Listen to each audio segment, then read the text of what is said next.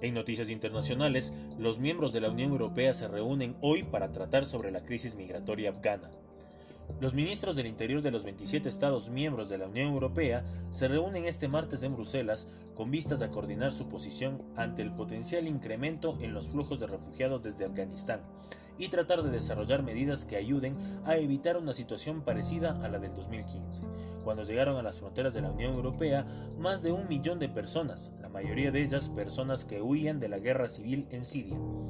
El ángulo migratorio de la crisis afgana es el único punto en el orden del día para la reunión de los miembros de Interior, que se verán en persona en Bruselas y prevén emitir una declaración conjunta al término del encuentro.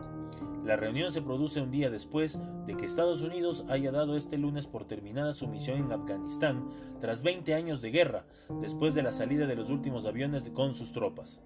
No se espera que la Comisión Europea plantee este martes una propuesta específica sobre los demandantes de asilo a reubicar entre los Estados miembros. No obstante, los miembros de la Unión Europea están llamados a mostrar solidaridad para ir acogiendo a los afganos evacuados, algo que solo pueden hacer sobre una base voluntaria.